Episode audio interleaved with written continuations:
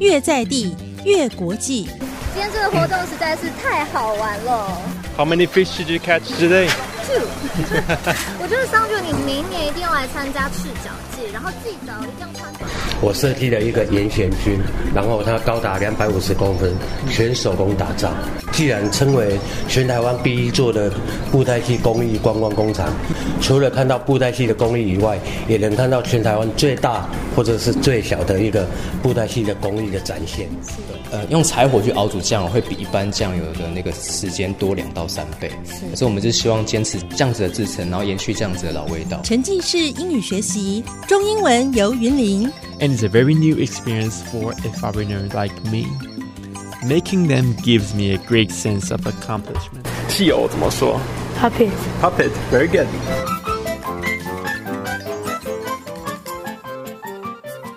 国际小镇在云林，International town in Yunlin. 欢迎收听《国际小镇在云林》，轩轩、三姐带你云林走透透。Hello，各位听众朋友，大家好，欢迎收听《国际小镇在云林》。International town in Yunlin. 哎，桑姐，你知道汉人来到台湾第一个踏上的地方是在哪里吗？台南吗？我记得以前有听过郑成功的故事。嗯，不是哦。其实早在台南之前，云林县的水林乡就有汉人的踪迹喽。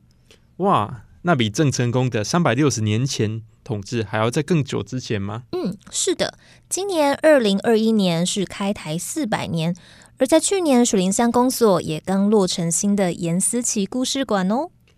严思琪是谁呢？严思琪就是当时上岸的汉人，他跟他的一些同伴一起来开垦水林这个地方。我们今天节目就是要特别介绍他的故事哦。哇，历史故事我最有兴趣的。嗯，me too。那我们今天呢，就要来找水林乡水北村的村长。听说呢，他是最了解这段历史的厉害人物哦。那我们就话不多说，一起前往严思琪故事馆喽。走吧。Let's travel。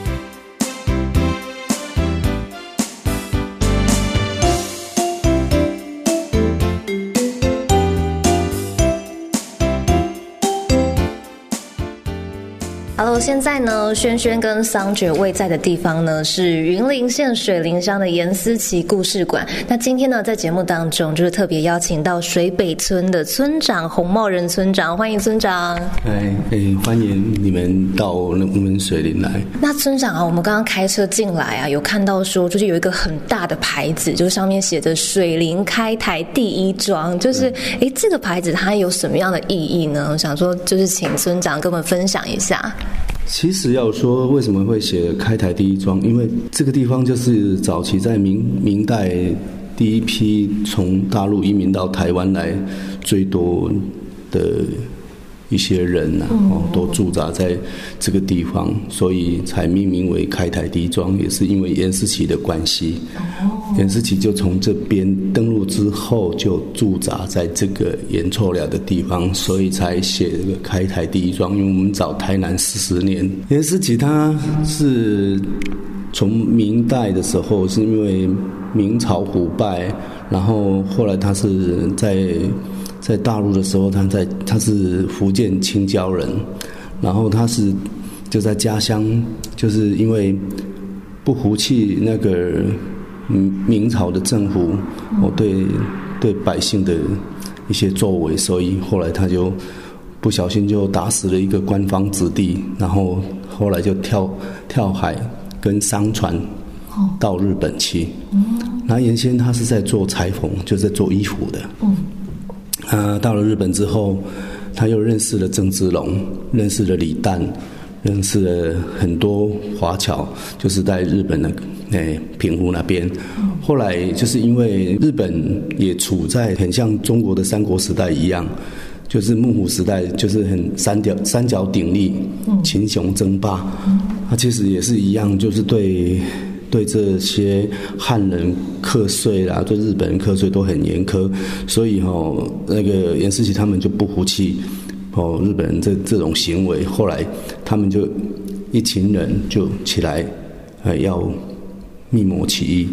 结果那时候严思琪在那边是因为被汉人给呃注重，是因为说他他也也是他敢出来面对日本人，而且他是能文能武，他武功也不错，然后他会做衣服嘛。那后来这些人就认他为老大，所以日本给他一个名称叫假柔。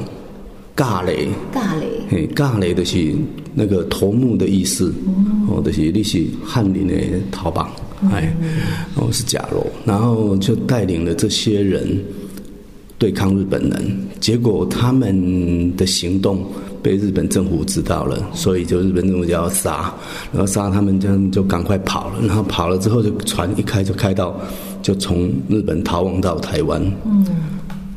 那到台湾的时间是农历的一现一六二一年的八月二十三号，登陆呃那个笨港溪，哎，就是登陆了笨港西之后，就是在哎这边驻扎安那个就是在这边设立了十个寨，嗯那个十十个寨的位置哈，有四寨在北港。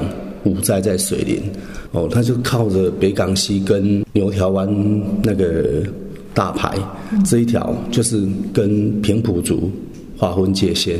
驻扎下来，你一定要有安全嘛。那平平埔族那时候是是要会砍人头的。真的哦？对，因为他们的成人礼哦就是要砍人头啊。但是他们也跟后来跟原住民他们。有相当保守的联系来教他们种水稻啦，教他们种花生啦、甘蔗啦，这一堆的东西，这是汉人进来教他们弄的。他们进来之后，就是设立了十个寨嘛。嗯。然后重点的五个寨在水水林，北港也是一样的。北港上是，它其实以前明代到台湾，它都设立了那个瞭望台。嗯。那时候到台湾没有什么砖块啦、水泥去弄什么的。就直接用在地的一些竹竿，嘿，用跌啊就砍竹，砍竹子去盖盖盖那个房子嘛，所以才有那个思奇屋的名称。思奇屋它就是可可以随时搬动的，可能对它可以移动的。如果认为这个地方那个不安全，还是说它那个嗯太低洼了，可能会淹水，它就会它就会搬迁。所以以前人真的很有智慧。对对对。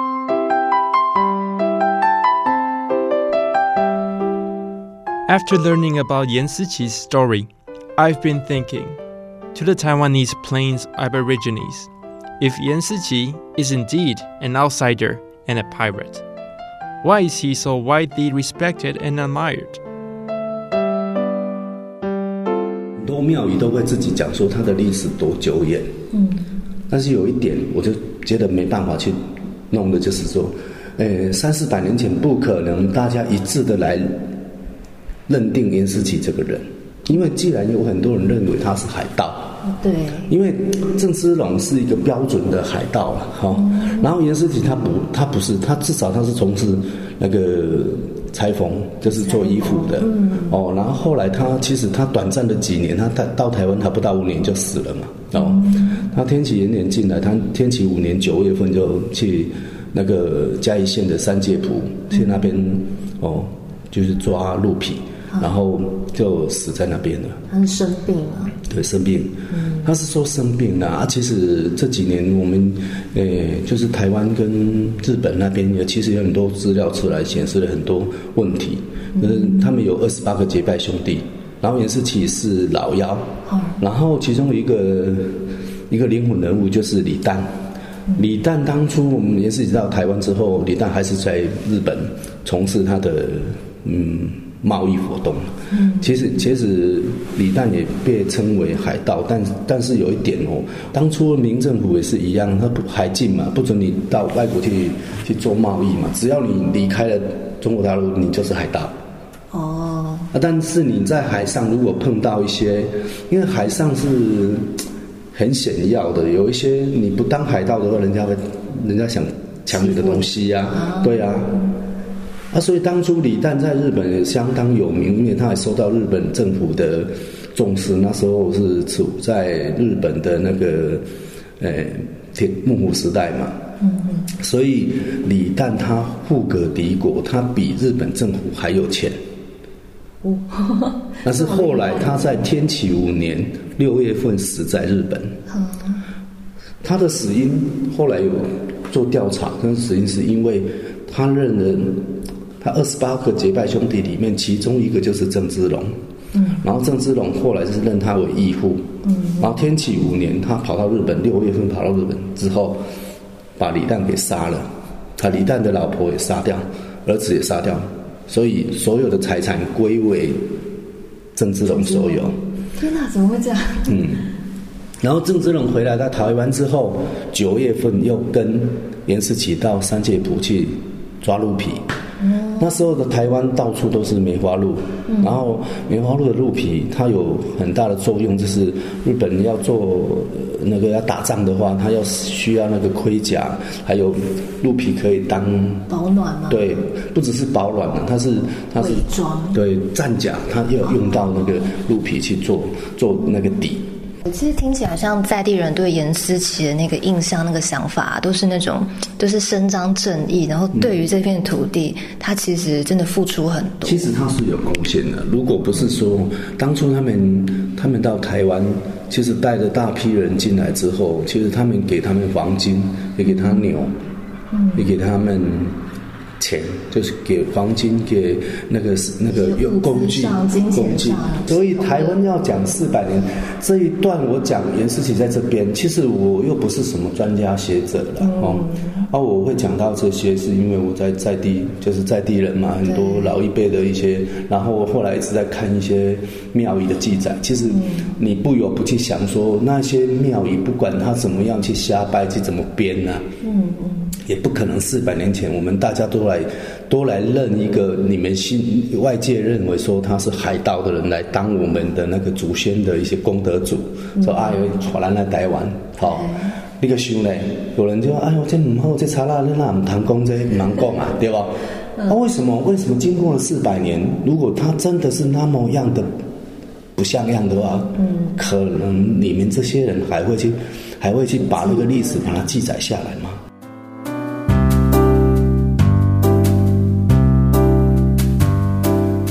？whether from historical records of temples and spoken history from the locals. Yan Siqi's arrival 400 years ago is unanimously mentioned. Needless to say, he has been an incredibly influential figure in this area.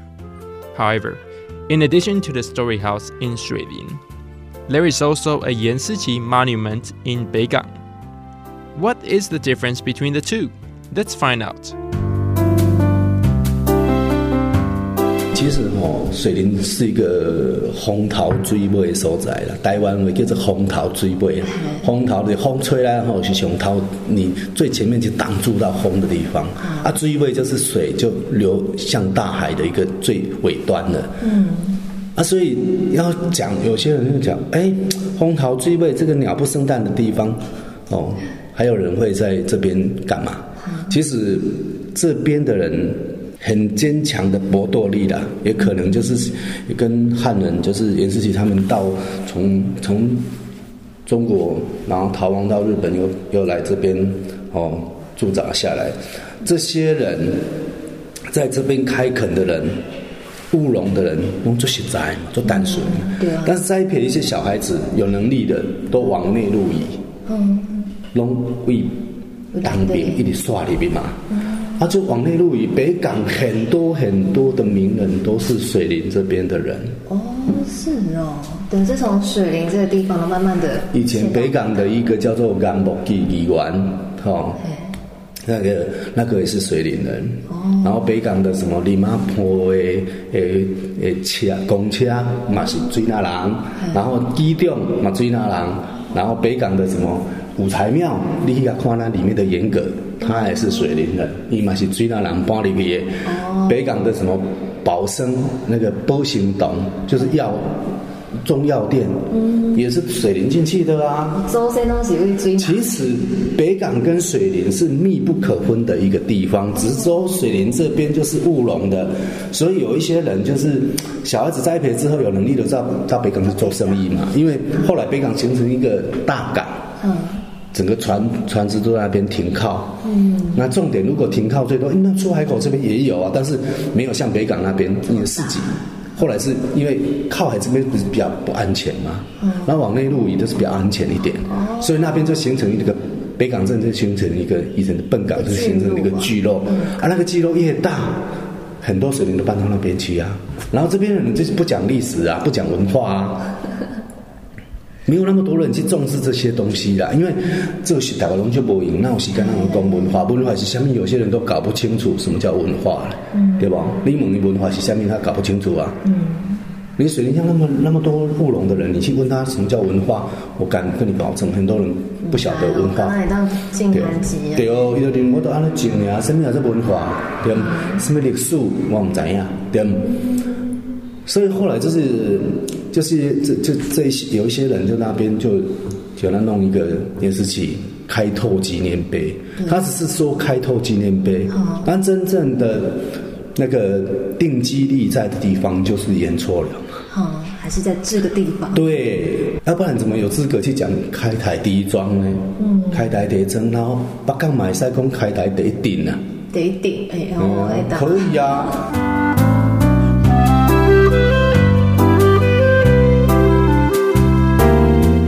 要提问一下村长，我们新建这个故事馆的用意是什么？新建这个故事馆的用意，最主要是说严世奇就在这个地方诶驻扎，好，那马蹄形部落就在这边。然后这个故事馆以前是农民活动中心嘛，后来就由中央政府这边来有出资来整个再重新规划嘛，就把金水一六四，哦。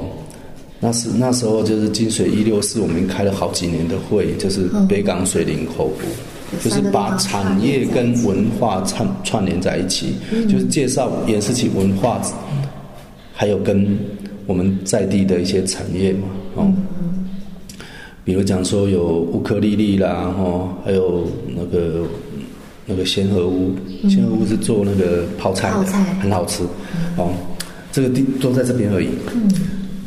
啊，所以就是把产业跟跟文化连接结合在一起，然后还有观光，就是有一些背包客来的话，这边可以住啊。这边那时候就是它的用意，就是说规划可以可以住，那边也可以然后。嗯，那个一一那个柜子就是要放一东西的。然后这边可以吃饭这样子。嗯。所以这个故事馆最主要是介绍岩石器，然后也跟文化产业观光。连接在一起。嗯嗯，那未来有什么样的一个规划吗？还是说现在是目前是暂缓，就是可能要等？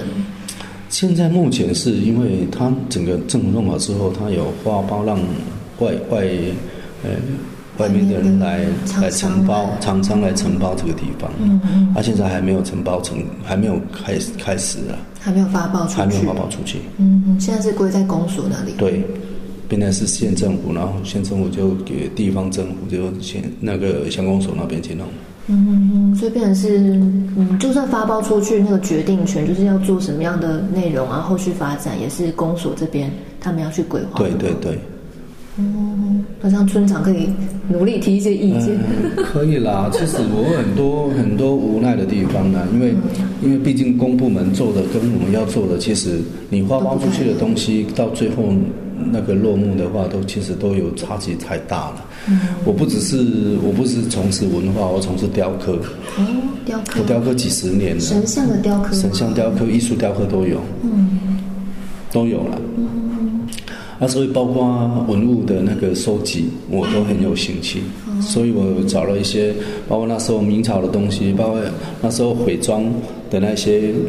哦，破瓦残片我都会把它捡起来。然后那时候在超二二十几年前，嗯，《中国时报》的总编有把那些东西拿去台北那边做鉴鉴定，啊，鉴定，鉴定，鉴定完之后，它是真的是有木古时代，这演示起来那个年代的东西，嗯，也有明朝的，也有清朝的，嗯，那证明说确实有这么一回事。嗯，所以前不久那个卢泰康教授。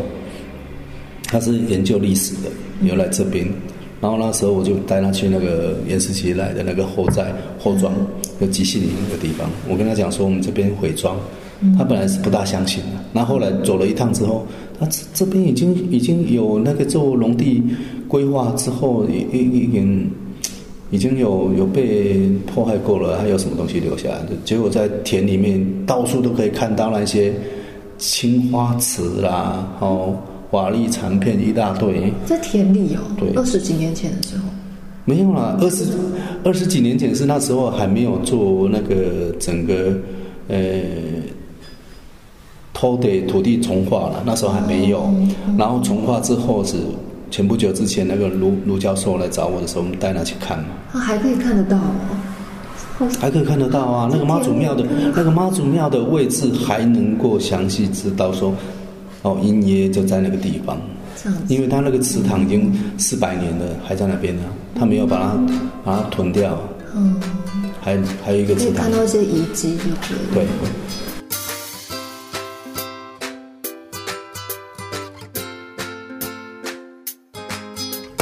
故事馆存在的意义，就是为了让水林当地的产业与文化做结合，而且里头介绍历史的过程当中，也在提醒人们饮水思源，不忘本。其实故事馆去年十月才刚重新开幕，里头还加入了 VR 水灵时光屋、虚拟实境互动体验、导览机器人、AR 实境解谜等等的 AI 现代科技风格，让小朋友来到户外教学的时候，不只是听故事而已，还能借由玩游戏来了解历史。现在就让桑姐来体验一下 VR 游戏吧。好的，我们现在呢来到的是严思琪故事馆。那我们的陈同学呢要带我们来体验 VR。这个 VR 有一些，诶，它有一些主题，对不对？对，没错。它有一个射箭的体验跟种番薯的体验。哦，射箭体验就是《严思琪传》这个这个单元嘛。对对对然后还有憨吉杯吉刚番薯博的一天，好可爱啊。桑卷呢，先体验的这个单元叫做甘薯博的一天。我们扣一下后面板机，十字，我们扣后面板机，扣一下，他就会介绍刚刚那些话。对，一开始可以好，我们请陈同学介绍一下没。关系。那我们现在往左边走，左转不是人左转，低头，是不是有三栏？不对，对，你要拿哪一栏？台南六十六号，六十六。看一下，那六十六号，好，那你往前往前去碰它，它它显示黄色的灯。对，那我们扣住扳机，后面那个按着按着按着按着不放，因为按着按着不放。对，不然我们稍微抬头，抬头就好。你看上面红条，对不对？嗯。好了之后，我们放掉扳机。嗯。放掉，放掉，扳机放掉，就是后面这个。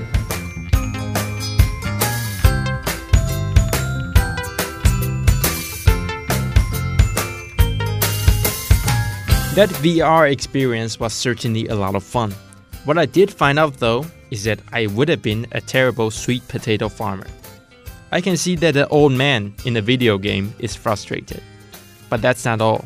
There is an archery game where you can shoot arrows at enemy ships like they did in Yan Siqi's days.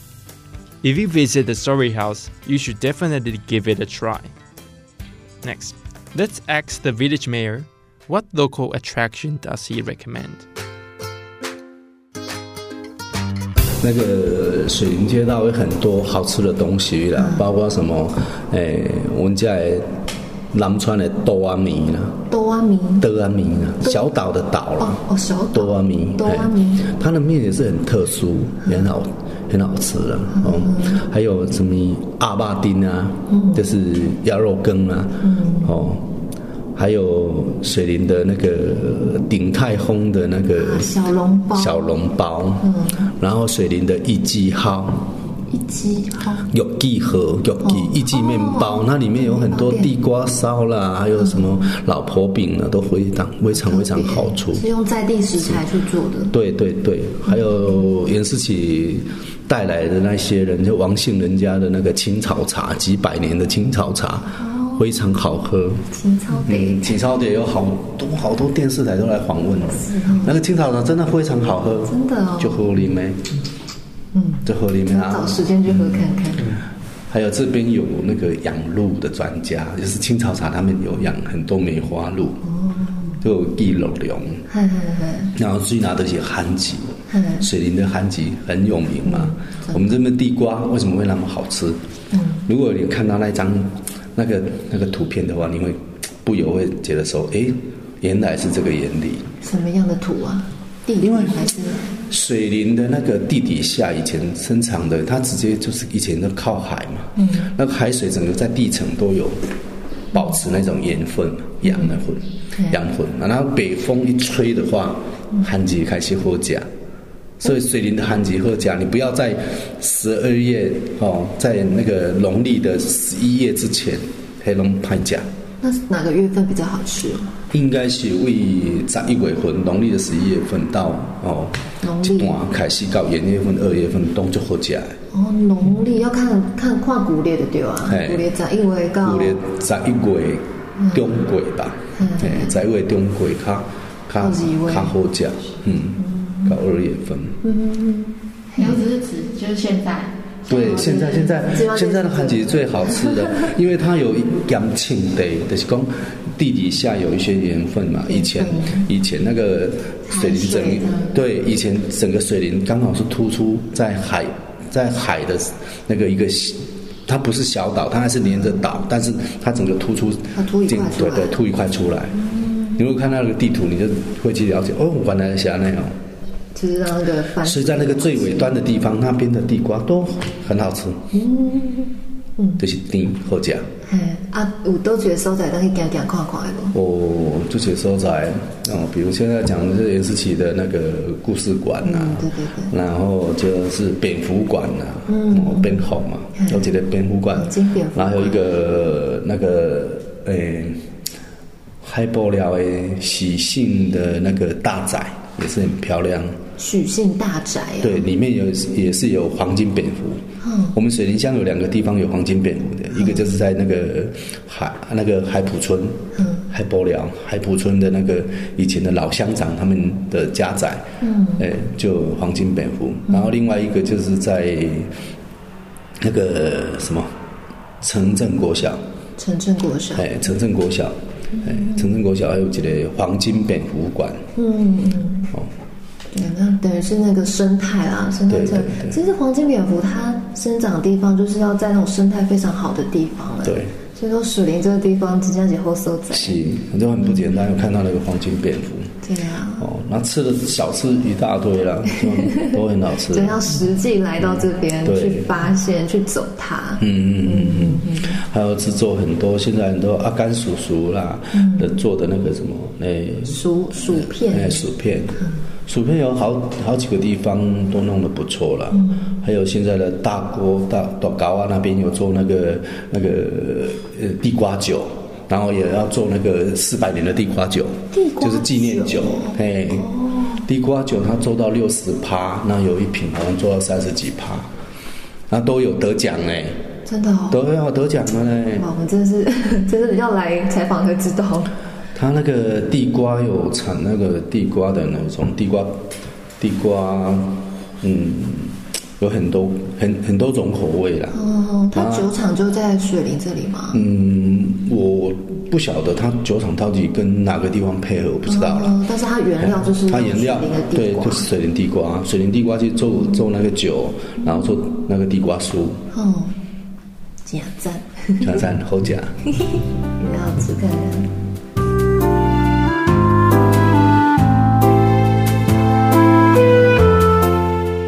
直听村长分享水林乡好吃的小吃，害我都快流口水了。嗯，这有什么问题呢？等一下节目结束，我们就循着村长的美食地图一起去吃吃喝喝吧。真的吗？太棒了！但是我们今天的主题不是小吃哎，我们今天的主题啊是介绍开台第一庄的水林香它的历史严格跟故事哦。我知道，我永远会记得严思琪对于水林香的意义。那意义是什么呢？意义就是它让这里成为台湾第一个汉人开垦的地方，而且也让当地的平埔族一起复述了起来。没错，看来今天桑姐上课很认真哦。那还用说好啦，那我们今天的节目就进行到这里喽。国际小镇在云林，，International Town in Yunlin。我们下次见 See you next time. Let's talk。